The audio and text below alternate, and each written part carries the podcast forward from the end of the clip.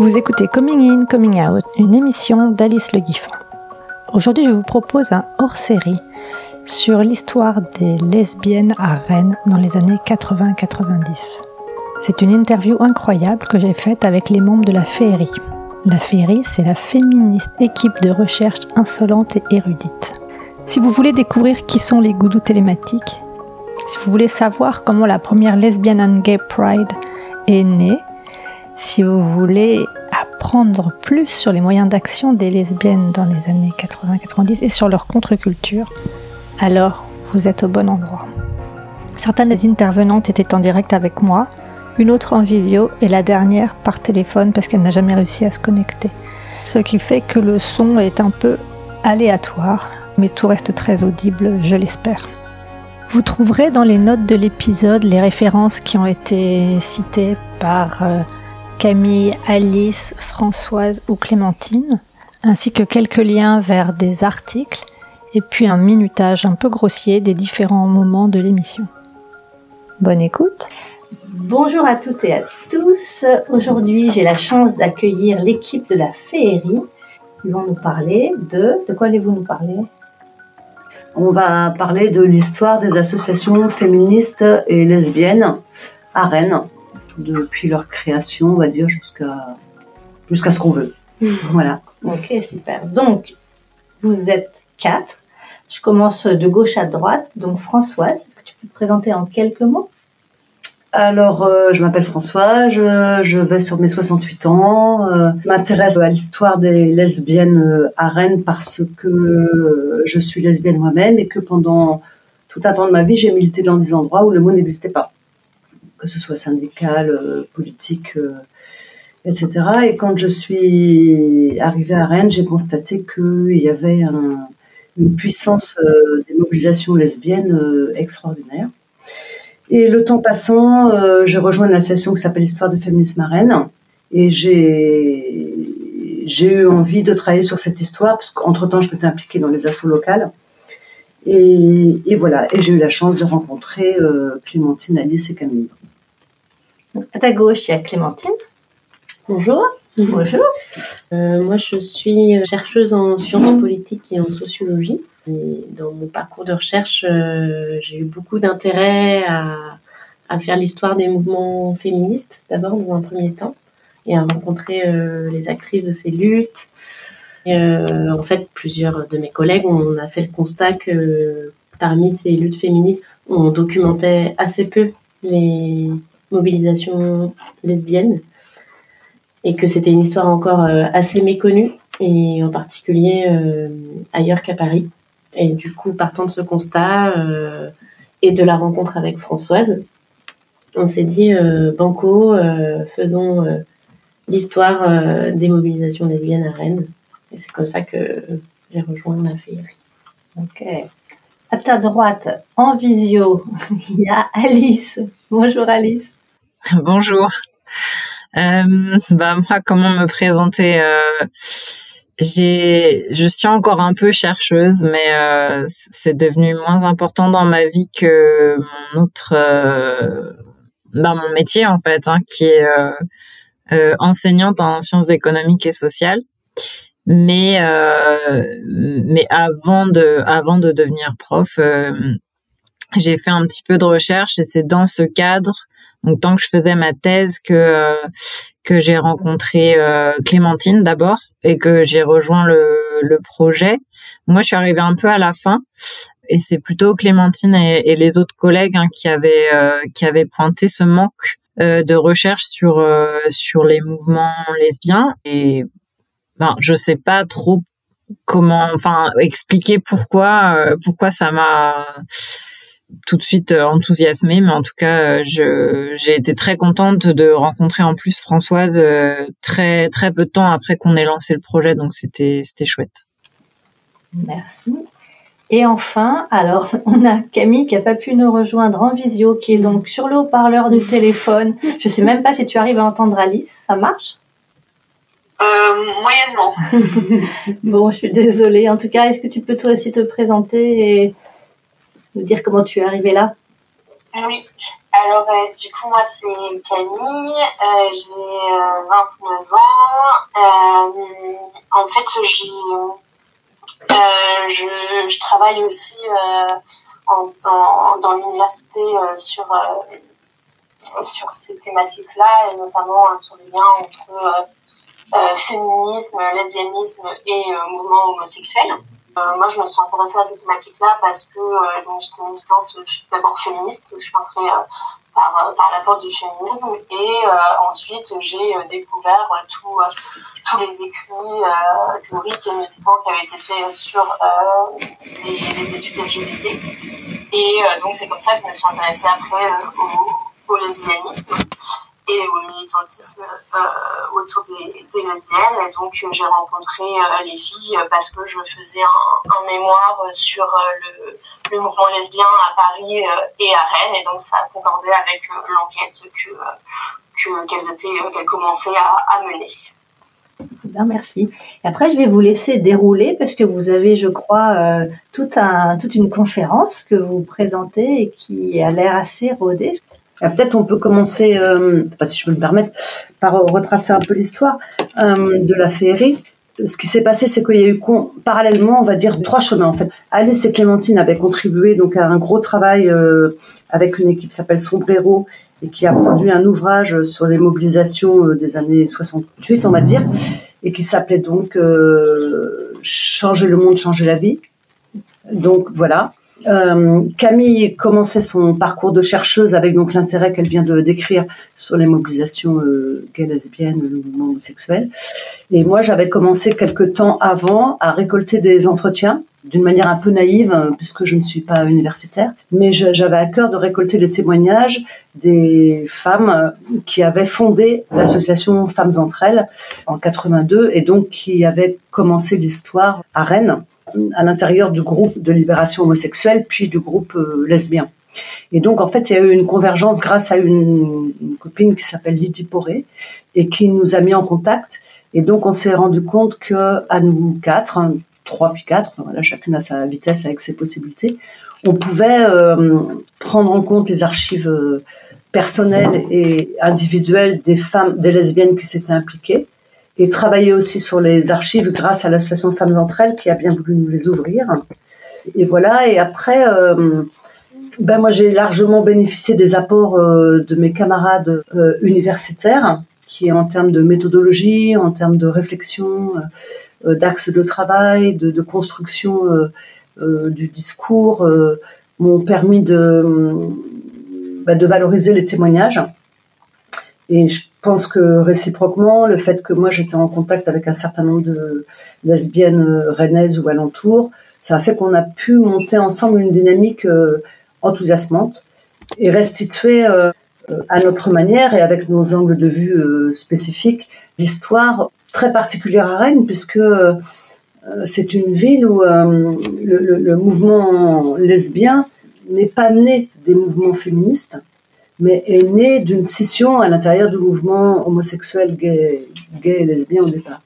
Donc on a mis en lumière, alors chacune avec nos particularités, ce qui nous intéressait plus particulièrement, sur euh, bah, la composante des mouvements féministes, la composante des mouvements lesbiens, où est-ce que ça se ça faisait convergence et où est-ce que ça faisait pas convergence.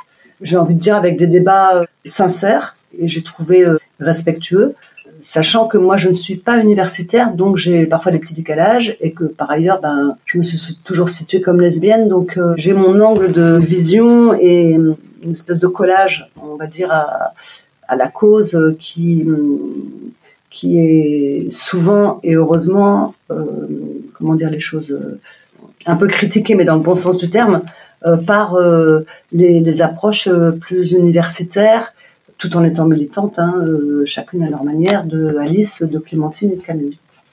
Qui veut compléter S'il y a besoin?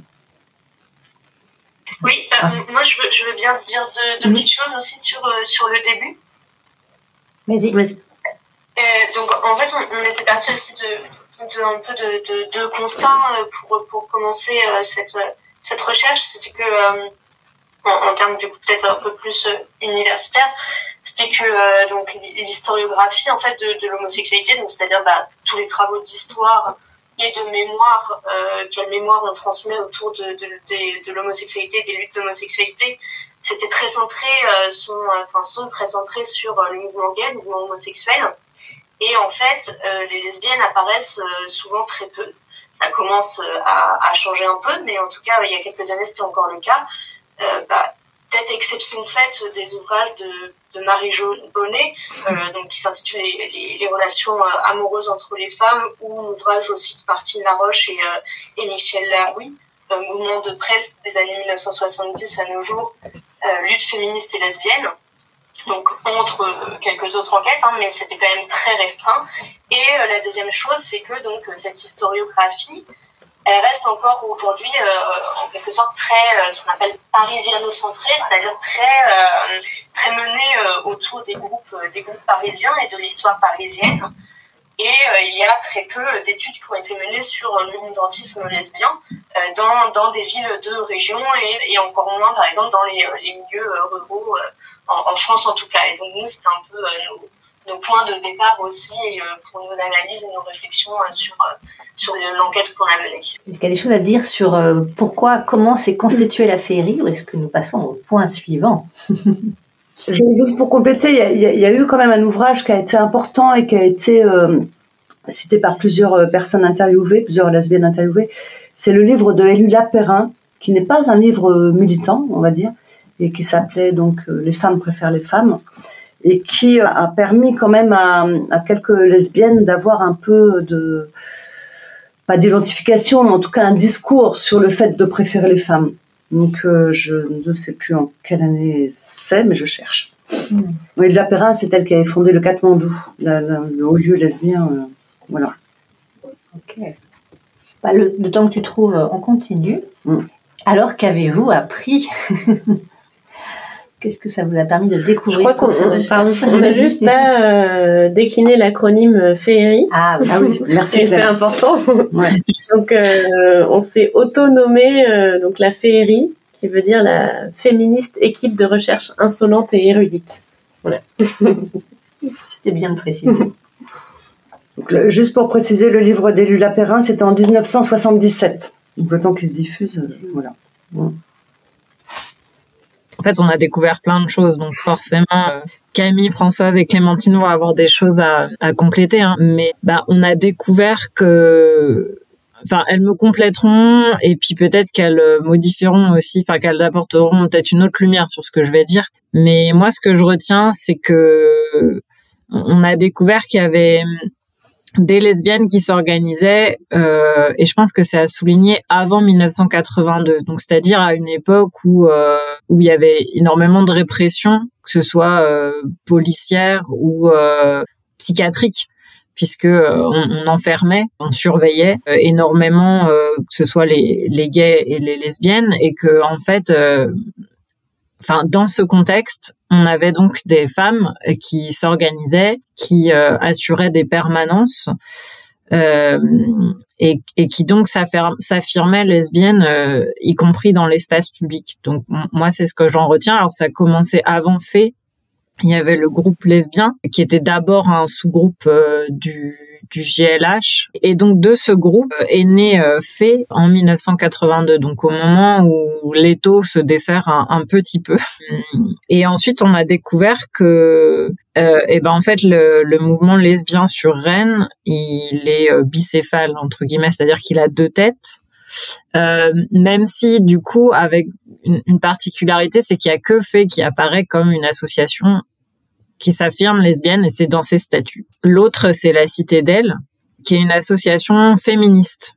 Et c'est dans ses statuts et c'est comme ça qu'elle se présente dans l'espace public et dans l'espace associatif. Mais c'est une association dans le, dans le dans laquelle on retrouve euh, des lesbiennes, enfin qui affirment une identité lesbienne, et c'est un espace de socialisation au lesbianisme, mais sans s'en revendiquer. Donc on a on a découvert ça, et pourtant on est dans une euh, dans une ville, enfin comme Camille a dit, on se décentre de Paris, et donc on se dit euh, Rennes c'est quand même une métropole qui est pas qui est pas immense, donc on aurait pu penser que que du fait peut-être que en termes numériques hein, qu'on n'allait pas trouver tant de tant de militantes que ça et pourtant il y a une richesse euh, qui est telle que on a un, mouvement euh, à, deux têtes dès dès le début des années 80.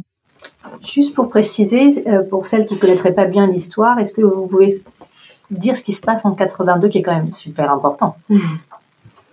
Ben, ce qui se passe, c'est que avec l'arrivée de euh, de la gauche entre guillemets au pouvoir au niveau national, mais déjà auparavant à Rennes en 77, il y a euh, une ambiance euh, plus, on va dire, tolérante à l'époque en tout cas. c'est l'éclosion des radios libres, c'est la fin de la pénalisation de l'homosexualité, c'est la fin de l'inscription de l'homosexualité comme maladie mentale. Parce que ce qu'il faut avoir en tête, c'est que entre les années 60 et les années 82, euh, c'est l'amendement Mirguet qui est en œuvre. L'amendement Mirguet, c'est euh, un député de, droite qui, qui fait passer à la faveur d'une campagne contre le fléau qu'est l'alcoolisme, euh, qui fait passer un amendement dans lequel il est dit que l'homosexualité est également un fléau social. Et donc, en fait, c'est toute une génération de parents, mais aussi d'enfants, qui grandissent entre les années, on va dire, 60 et un petit peu avant, bien sûr, euh, jusqu'aux années 80 avec un conditionnement une, à cette représentation euh, de l'homosexualité comme une déviation, un, un fléau social, et j'en passe du côté de la psychanalyse. Et ce qui se passe dans les années, à partir des années, on va dire 75, euh, peut-être même un petit peu avant, il y a une politisation euh, de la société en général, avec euh, des revendications euh, très très avancées sur la question de la reconnaissance des orientations sexuelles différentes et la lutte pour déjà la visibilité, notamment des lesbiennes, comme l'a dit Camille, parce que le mouvement gay était assez fort. historiquement, hein, que ce soit au niveau argent, au niveau lieu, au niveau, c'était connu, les lieux de drague, les, quelques artistes quelques vedettes, on va dire, euh, gays, mais du côté des lesbiennes, c'était vraiment l'invisibilité. Ça arrangeait tout le monde de pas prononcer le mot. Et donc, euh, ces années, euh, on va dire 78 à 80 et des barouettes, ont été une année d'éclosion de, possibilités, en tout cas, de pouvoir devenir visible, de se constituer en, association et d'occuper le terrain. À une époque où le mouvement féministe avait pris déjà son essor, hein, parce que le gouvernement euh, euh, du nom de la gauche était euh, très très sensible à ces questions également. Et donc le mouvement féministe n'a pas forcément, dans un premier temps, il a fallu beaucoup de temps, pris en compte le mouvement lesbien. Mais petit à petit, des figures sont apparues. Donc Camille a parlé de Marie-Jo Bonnet, qui a fait partie des personnes qui ont milité pour la visibilité lesbienne. Mais il y a surtout la, la figure émergente de Monique Wittig, qui met des mots ce qu'on appelle l'hétéronormalité, euh, euh, la domination du patriarcat, et donc permet à un certain nombre de personnes, et notamment des femmes, de comprendre. Et en ça, ce que dit Alice euh, est très important, c'est-à-dire qu'elle quand Femmes entre elles se crée en 82, il y a, c'est dans la suite d'un mouvement autour du Wendo, et donc il y a une espèce de Femmes entre elles est un peu repoussoir pour certaines femmes qui trouvent que Femmes entre elles est dans l'entre-soi puisque Femmes entre elles promeut l'identité lesbienne et revendique le droit d'être visible et entre lesbiennes. Là où la Citadelle revendique un petit peu plus tard, puisque la Citadelle se crée en 83, ce qui crée une césure dans le mouvement lesbien à Rennes, mais bon, c'est comme ça. Et hum, la Citadelle promeut un, féministe, mais un féministe dont, on peut dire qu'il est aussi euh, extrêmement euh, bouleversant, puisque elle promeuve la fin du patriarcat, le refus de la domination euh, des rapports euh, hommes-femmes, et elles amènent un certain nombre euh, de femmes qui étaient lesbiennes ou qui ne l'étaient pas à prendre conscience de ce dans quoi elles se sont engagées dans une vie hétérosexuelle, parfois par conformisme, parfois par méconnaissance, y compris de leur propre vécu.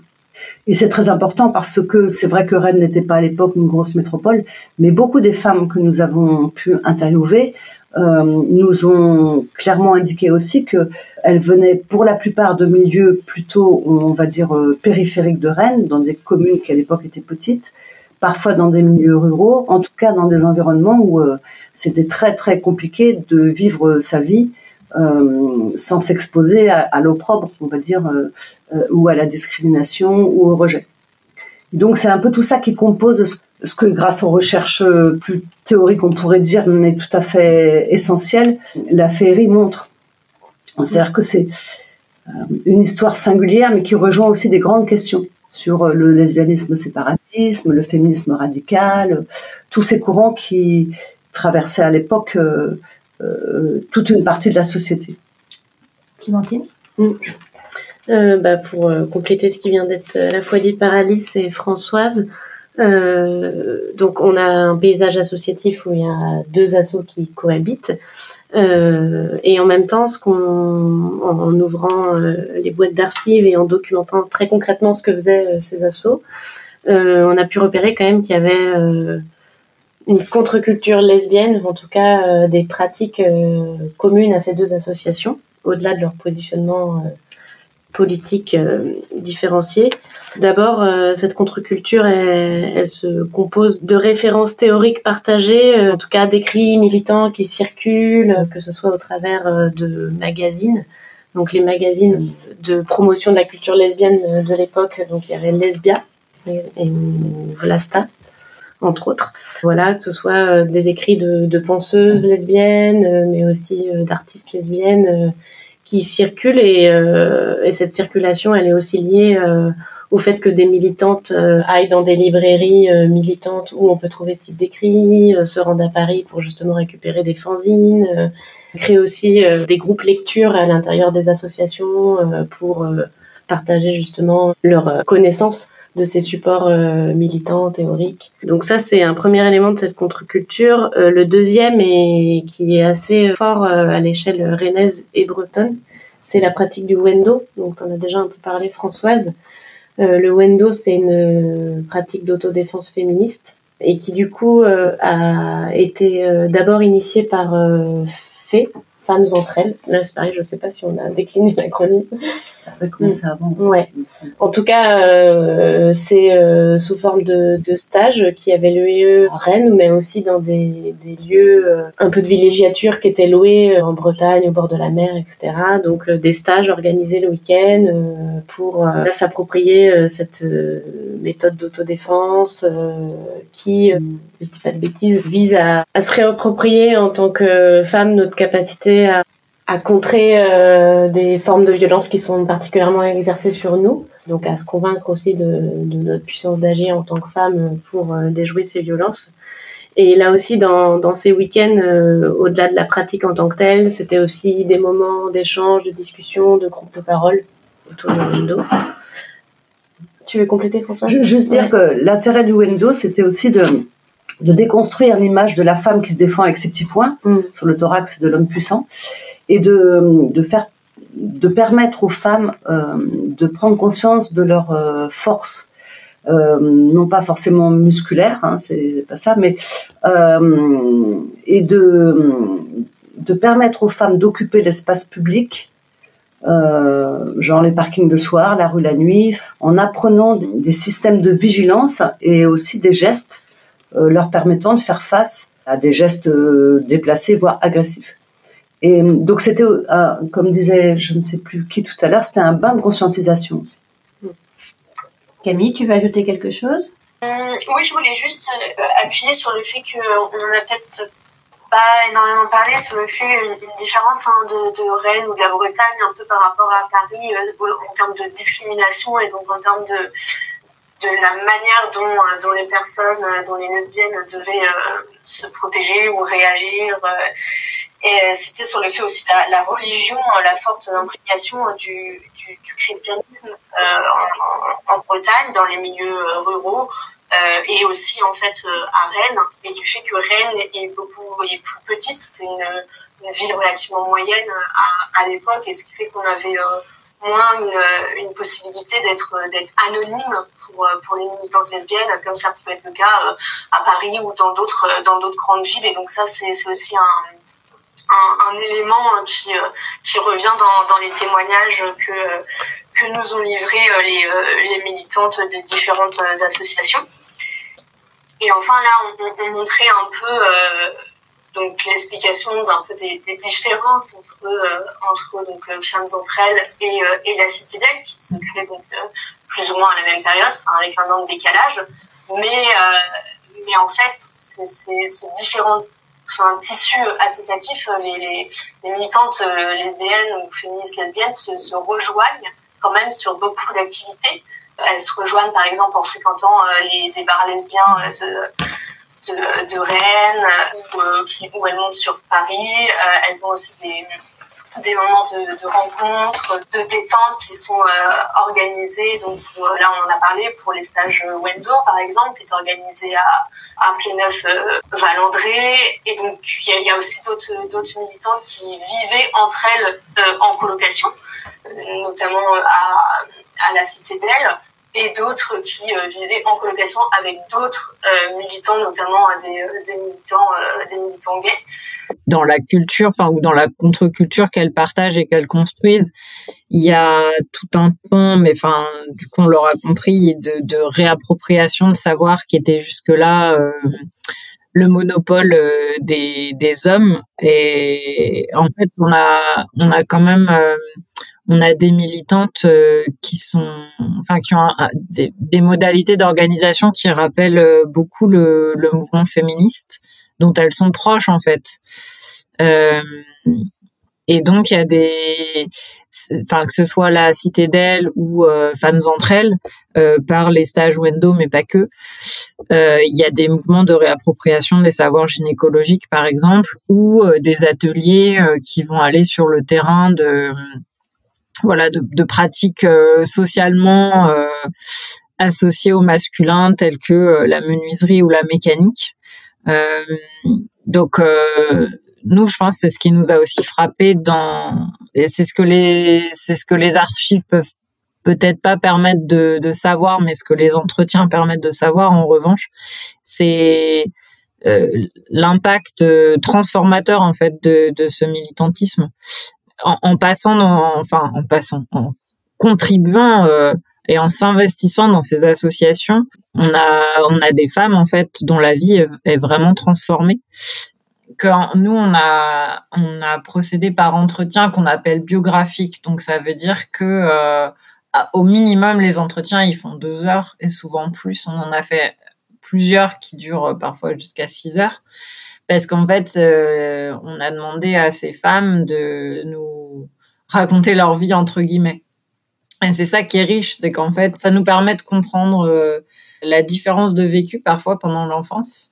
Et, Françoise parlait de l'invisibilité lesbienne, donc on a des femmes qui nous ont raconté ce que c'était que de grandir effectivement euh, dans ce contexte très bah, lesbophobe en fait et, et très répressif et donc de vivre sans, enfin, de grandir sans référence euh, et même sans connaître le mot lesbienne et sans savoir que c'était une possibilité. Et, le moment d'entrer euh, dans ces associations, c'est vraiment une libération en soi pour les militantes qui parfois pour la première fois euh, rencontrent d'autres femmes qui ont le même vécu et qui vont pouvoir politiser en fait ce vécu et sortir de bah, de ce qui pouvait être une honte et en politisant euh, cette identité, donc euh, en la rendant, euh, enfin, en, sortant de l'idée que c'est simplement une orientation sexuelle et en en faisant une identité tout à fait politique, bah ça devient un support de fierté. Donc c'est ce qu'on voit, c'est ce que permettent de, de, voir les entretiens. Et après, ça permet de voir que même quand elles sortent, enfin, elles en sortent pas toutes de ce militantisme. On a aussi des femmes qui restent engagées toute leur vie même parfois dans au sein de, femmes entre elles, euh, qui vont voilà, qui vont être des, des militantes très fidèles, et d'autres qui même quand elles sortent de ce militantisme euh, ont des vies marquées en fait par ce par cette politisation, par ce militantisme. Ça va influencer euh, les choix professionnels qu'elles font. On retrouve aussi une certaine sensibilité dans d'autres causes qu'elles vont embrasser, mais je vais laisser les copines de la féerie en parler. C'est vrai que, enfin moi, ce que j'ai découvert, parce que je le savais pas, grâce à nos recherches, c'est que autant à la Citadelle, d'emblée, il y avait un certain capital, on pourrait dire culturel, une certaine connaissance du féminisme et qui donc, euh, enfin voilà, alors qu'à Femmes entre elles, c'était des, ce sont toujours d'ailleurs des femmes dont la, problématique première, c'était juste d'arriver à vivre avec euh, le sentiment, le vécu de pas être comme il fallait. Parfois dès, l'enfance, parfois un peu plus tard.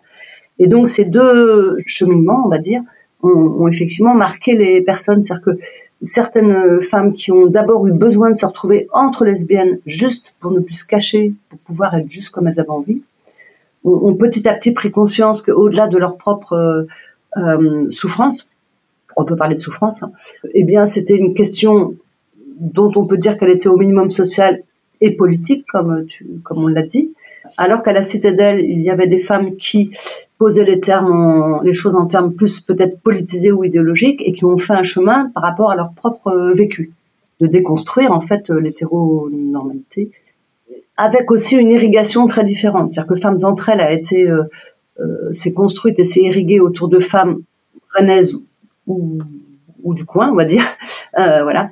Alors que la Cité d'elle, par le biais du Wendo dont a parlé Clémentine, accueilli euh, des femmes venant d'autres pays, notamment l'Allemagne, mais aussi les USA, où cette question euh, du lesbianisme et de l'homosexualité avait déjà été beaucoup plus euh, visible.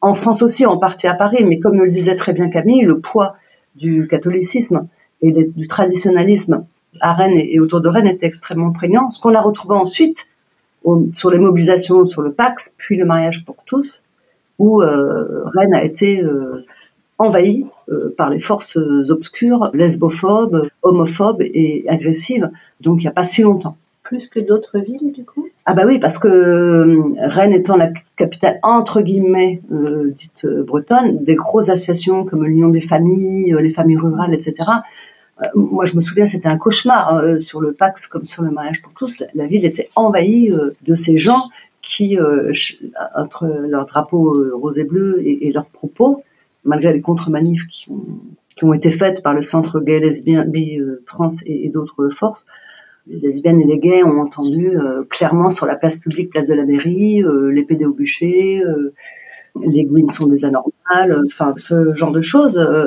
et, on, était, voilà, 2012, 2000, enfin voilà, donc c'est donc ce que ce que décrivent Camille, Alice et Clémentine sur l'origine de ces associations, en fait, euh, ça, s'est transformé. Les lesbiennes sont devenues euh, politisées et féministes. Les féministes, pour certaines d'entre elles, ont apprivoisé, on va dire, et déconstruit euh, leur vécu et, aujourd'hui se disent lesbiennes. donc c'est des mouvements et c'est ça qui est très très intéressant. Avec aujourd'hui des transformations, puisque la cité d'elle, qui est devenue ensuite à tire d'elle et qui a largement contribué au militantisme local, n'existe plus les femmes entre elles pendant une bonne décennie, voire 15 euh, ans, a été la force militante sur la place de Rennes, avec une visibilité sur la place publique, euh, des partenariats avec euh, les associations, les, forces, comment on appelle les, forces du territoire, les forces publiques du territoire, et, la promotion de la première lesbienne gay pride, LGP, voilà, nationalement. Donc c'est la question de la visibilité des lesbiennes, elle a vraiment été travaillée à Rennes comme dans d'autres villes. Camille pourra peut-être parler de Toulouse ou d'autres endroits où ça s'est euh, aussi euh, beaucoup euh, musclé, et ça, ça, ça, a tiraillé, et ça, ça fait avancer. oui, juste, juste le droit d'être visible et d'avoir des droits, quoi. D'ailleurs, Camille, veux-tu rebondir? J'ai pas encore énormément étudié enfin, sur, sur, la ville, par exemple, de, de, de Toulouse. Mais euh, je, je sais que euh, Justine, euh, Justine Zeller avait fait donc, sa thèse sur le mouvement féministe à Toulouse et en fait elle avait aussi étudié les, les, lesbiennes à l'intérieur de ce mouvement féministe sur Toulouse. Et contrairement notamment à Paris où en fait il y avait eu d'abord une imbrication des, des luttes enfin des, des, des, lesbiennes à l'intérieur du, du féminisme, à l'intérieur du, du mouvement de libération des femmes. et après, il y a eu des, des discordances et des, et des divergences et la création de, de groupes lesbiens autonomes à Paris. sur, sur Toulouse, Justine montrait que en fait, euh, la, la, maison des femmes sur Toulouse est restée en fait euh, une maison euh, des femmes et il y avait moins une, une visibilité lesbienne alors qu'une très grande partie des militantes de la maison des femmes dans les années à la fin des années 70 dans les années 80 étaient lesbiennes en fait. Mais elles ne se revendiquaient pas ni lesbiennes ni du terme lesbienne ni ni vraiment du lesbianisme. Je disais notamment donc il y a une citation hein, on était des des femmes qui, euh, qui aiment des femmes, mais, euh, mais elles politisaient pas plus que ça euh, la, les, théories, les théories du lesbianisme et la visibilité des lesbiennes en dehors notamment du féminisme. Donc là, il y a, vraiment des, des différences en fait autour de cette question hein, qui, qui, qui, se pose beaucoup en termes militants, mais aussi en termes universitaires, autour de féminisme et lesbianisme, à quel point, à quel point c'est relié ou pas relié euh, en fonction des, différentes villes en fait dans lesquelles on est, euh, on se situe. Et je vais poser une question hyper naïve, mais est-ce qu'on sait pourquoi dans telle ou telle ville ça prend telle ou telle forme? Alors, ce qu'on sait, c'est qu'à Rennes, euh, l'arrivée de Edmond Hervé, maire socialiste et sensible à la question de discrimination et notamment de l'homosexualité, a largement favorisé les choses. ça, c'est clair. Après, dans d'autres villes, je m'y connais moins. C'est peut-être dû aussi aux propriétés des militantes parce que, euh, enfin, je le dis par rapport aux années 90 où on, a des femmes qui amènent leurs compétences aussi euh, dans l'association, mais aussi dans les années 80 euh, si elles ont des sensibilités artistiques notamment ou parce qu'elles sont issues d'autres mouvements politiques, donc elles amènent des compétences militantes. Mais sur Rennes, peut-être souligner aussi que on a, enfin, et c'est ce que tu disais Françoise, mais mesurer aussi à quel point Femmes entre elles a contribué au mouvement national, enfin au mouvement pour la visibilité lesbienne au, niveau national. On a quand même des femmes qui mènent des actions dans l'espace public pour la visibilité lesbienne et ça passe aussi par euh, des émissions de radio. Donc je sais pas si c'est toutes les villes effectivement où on a des associations lesbiennes qui font ça. Et euh, en 85-86, par le biais de Femmes entre elles, Rennes devient euh, l'une des villes qui, euh, qui gère euh, le réseau Minitel des goudous télématiques. Et on voit que en fait c'est Rennes qui apparaît avec Paris et Marseille dans dans la gestion effectivement de ce réseau. Donc comment l'expliquer? En fait, nous on peut dire ce qu'on sait sur Rennes. Il faudrait que d'autres villes peut-être documentent ça, mais en tout cas sur Rennes, on a quand même des des femmes qui ont une certaine expérience militante, soit dans des organisations partisanes politiques, soit par le biais du syndicalisme, et que ça, bah, ça donne des compétences, ça donne certaines habitudes d'organisation et euh, voilà une, capacité à avoir envie d'intervenir euh, dans, dans l'espace public, une certaine euh, habitude dès le départ de participer à des événements nationaux. Euh, ou à des, à des coordinations comme la coordination euh, lesbienne.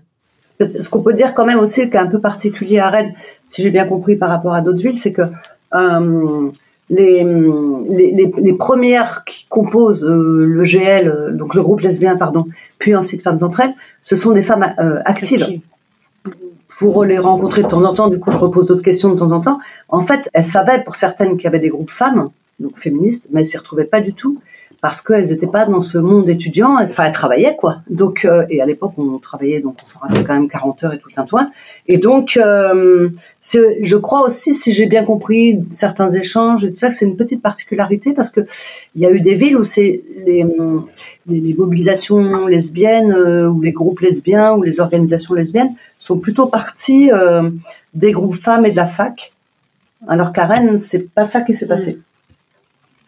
Ben, voire même euh, ce qui est un peu une singularité euh, de l'histoire rennaise, c'est que il n'y a, a, pas de connexion entre le mouvement féministe autonome, euh, donc les groupes femmes qui se sont constitués dans les années 70 par quartier ou dans les universités ou parfois sur des lieux de travail. C'est des espaces qui se sont très, qui ont été très peu connectés avec la cause lesbienne, enfin qui ont vécu. Enfin, les, les, deux mobilisations se sont organisées un peu séparément. Et on peut même presque dire que toute cette organisation féministe autonome a connu une déprise au début des années 80 à Rennes. Donc ces groupes-là ont périclité et c'est un peu le mouvement lesbien qui, d'une certaine manière, a, fait perdurer le militantisme féministe par, par d'autres voies et avec ses propres mobilisations.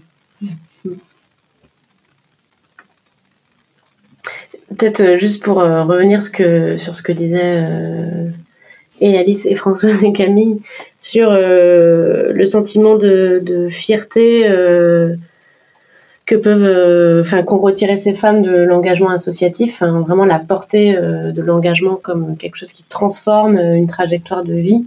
bah, je pense qu'il faut aussi rappeler que ces associations, c'était des espaces où, où, on pouvait se rencontrer en tant que lesbienne et aussi euh, créer des, rencontres amoureuses.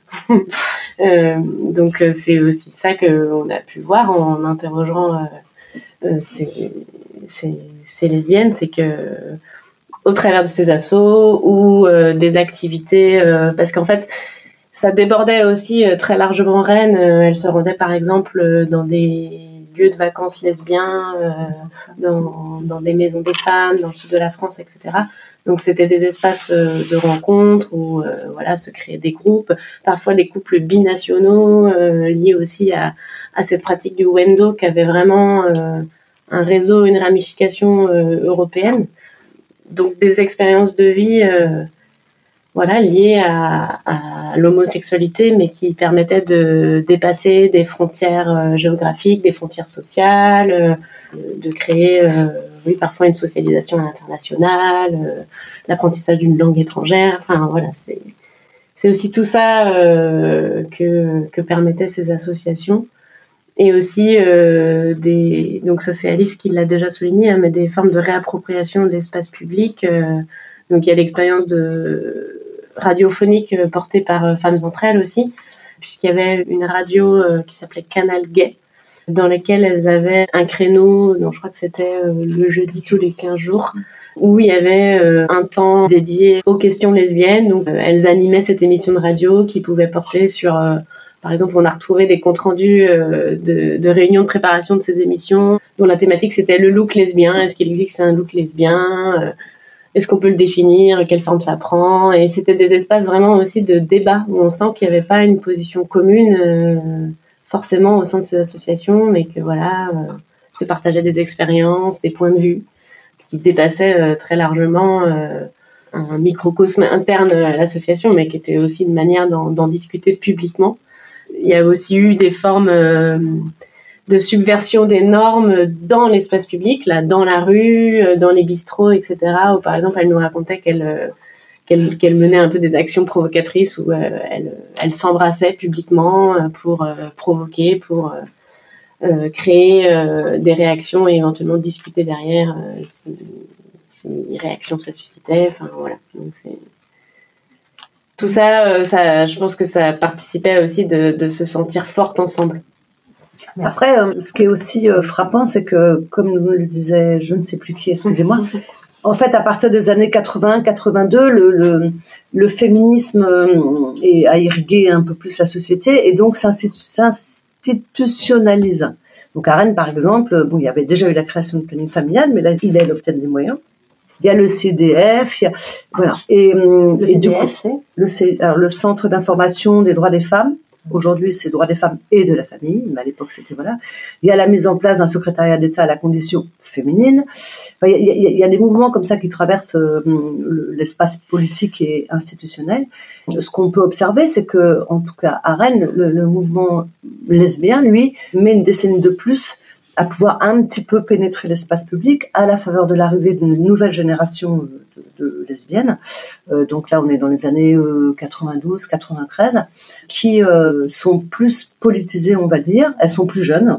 Elles n'ont pas le même vécu d'oppression et de mm. tabou et de, de, peur, parce que ça, ça, compte énormément.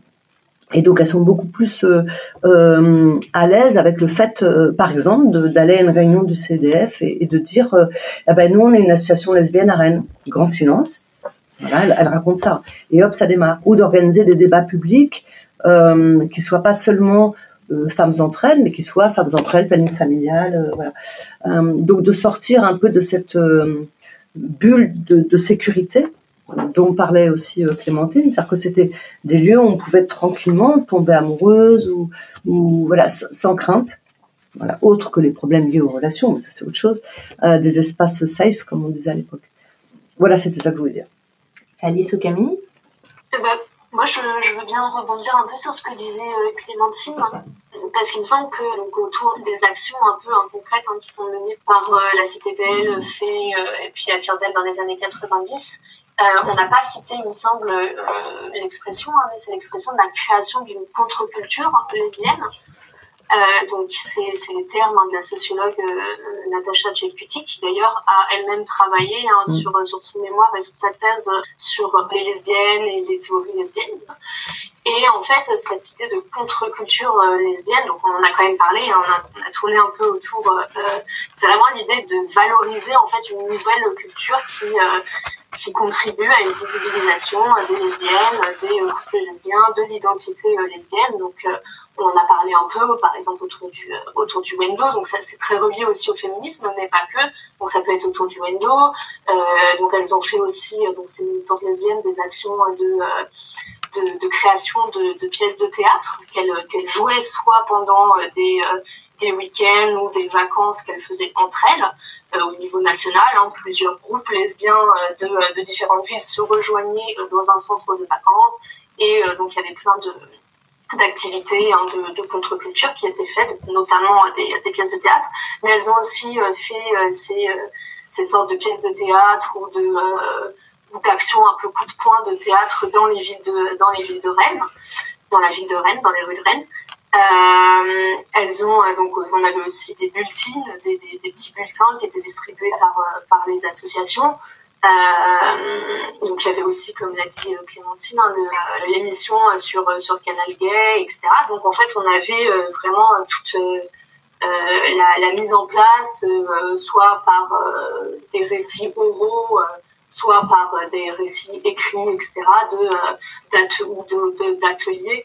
la mise en place en fait de, de messages de visibilisation lesbienne dans la culture et dans la, la société, dans la ville. Donc ça, c'était vraiment un élément aussi euh, important en fait de euh, quelles sont les actions qu'ont mené euh, les, les militantes mm. lesbiennes dans la fin de ces années 70 et ces années 80 et, 90. C'est vraiment un élément assez important de ce qu'elles ont fait comme, comme moyen d'action. Mm-hmm. Ouais, je voulais juste apporter une précision parce que il me semble qu'on l'a évoqué, mais très rapidement au tout début de notre intervention. donc, a fait euh, l'un des modes d'action aussi euh, principal, c'est de ces femmes entre elles, entre elles, ouais, voilà, c'est de tenir une permanence euh, hebdomadaire euh, à la MJC La Paillette. MJC La Paillette qui est qui est pas un endroit neutre en termes militants parce que c'est un peu l'épicentre dans, dans les années 70 mais aussi au début des années 80 du militantisme très pluriel, donc ça pouvait être à la fois euh, les groupes euh, plutôt que l'on qualifiait gauchistes, donc maoïstes, trotskistes, qui organisaient les réunions là-bas, produisaient les tracts militants, un lieu de pratique artistique. Il y a eu le festival de films homosexuels aussi qui s'est tenu en 1919 euh, dans cette MJC. Donc vraiment un, lieu euh, aussi où tenir une permanence là-bas, bah, c'est visibilisé et étiqueté comme euh, aussi une des composantes de cette nébuleuse militante. Et cette action, elle est engageante, en tout cas c'est ce que nous ont raconté les, les, femmes qui tenaient ces permanences, puisqu'il s'agissait de voilà d'être présente pendant deux heures pour tenir euh, à guichet ouvert euh, un espace euh, d'écoute, d'accompagnement de femmes qui avaient besoin de parler de leur lesbianisme, des difficultés qu'elles pouvaient éprouver dans leur espace professionnel, familial, conjugal à, à vivre cette sexualité, cette identité. Donc un engagement qui, oui, qui requérait de l'écoute, enfin savoir-faire en termes d'écoute, d'accueil, mais aussi d'être en capacité de, soutenir euh, des femmes euh, parfois en détresse, et de, proposer justement des, formes de pratiques de convivialité artistique, des pratiques sportives, etc. En tout cas, des moments et des lieux de ressourcement pour pouvoir accueillir et faire en sorte que le fait d'être lesbienne devienne quelque chose de plus léger. C'est très important parce qu'en fait, à l'époque, un certain nombre de, femmes nous l'ont raconté, plus celles qui n'ont pas accepté d'être interviewées, mais où on le sait. C'est parce qu'elles ont vu un petit, un petit, mm. aujourd'hui on dit flyer, euh, voilà, où quelqu'un leur a dit, bah, tu sais, euh, à la paillette, il y a des femmes, euh, elles sont homosexuelles, elles sont lesbiennes, tu peux aller les voir. et comme c'était un lieu, enfin c'est toujours, comme c'était une maison de quartier, une maison des jeunes de la culture, donc un lieu, on peut dire neutre, c'est-à-dire qu'on ne savait pas si euh, on allait à la paillette pour euh, faire un atelier chant, un atelier couture ou aller voir Femmes entre. Donc ce côté anonymisé, on va dire, euh, a permis à un certain nombre de femmes de rencontrer d'autres lesbiennes et de se sentir en sécurité, comme le disait Clémentine par rapport à, beaucoup de choses, et aussi de découvrir tout un panel d'activités, un registre d'activités qui n'était pas forcément public, voilà, dans un des témoignages, on a une copine qui découvre il y a du ping-pong, euh, qu'il y a du ping-pong. Donc un jour, elle va pour jouer au ping-pong et elle reste la main sur la porte en se demandant ce qu'elle va trouver derrière. Euh, un nid de lesbienne, euh, enfin, elle sait pas trop. Puis en fait, quand elle ouvre la porte, elle va jouer au ping-pong et, hop, tout, roule. Mais joue au ping-pong. Mais il y a aussi une, une, personne interviewée qui décrit que elle a reçu pendant les permanences des femmes qui étaient extrêmement malheureuses parce qu'elles étaient mariées avec enfants c'était pas du tout congruent avec ce qu'elles ressentaient de leur identité et que c'était très souffrant. Et d'ailleurs, ça, a permis à l'association de femmes entre elles de réfléchir à l'accueil de femmes qui n'étaient pas, euh, euh, qui n'avaient pas toujours été lesbiennes et qui avaient fait un chemin vers le lesbianisme, ce qui n'était pas le cas au départ. Au départ, à Femmes entre elles, c'était uniquement des femmes qui se savaient lesbiennes. Donc c'est tout un chemin qui s'est fait comme ça. Merci d'avoir écouté cette première partie. J'espère qu'elle vous aura intéressé autant que moi. On se retrouve bientôt pour la seconde partie, puis à nouveau pour une série d'interviews. À bientôt!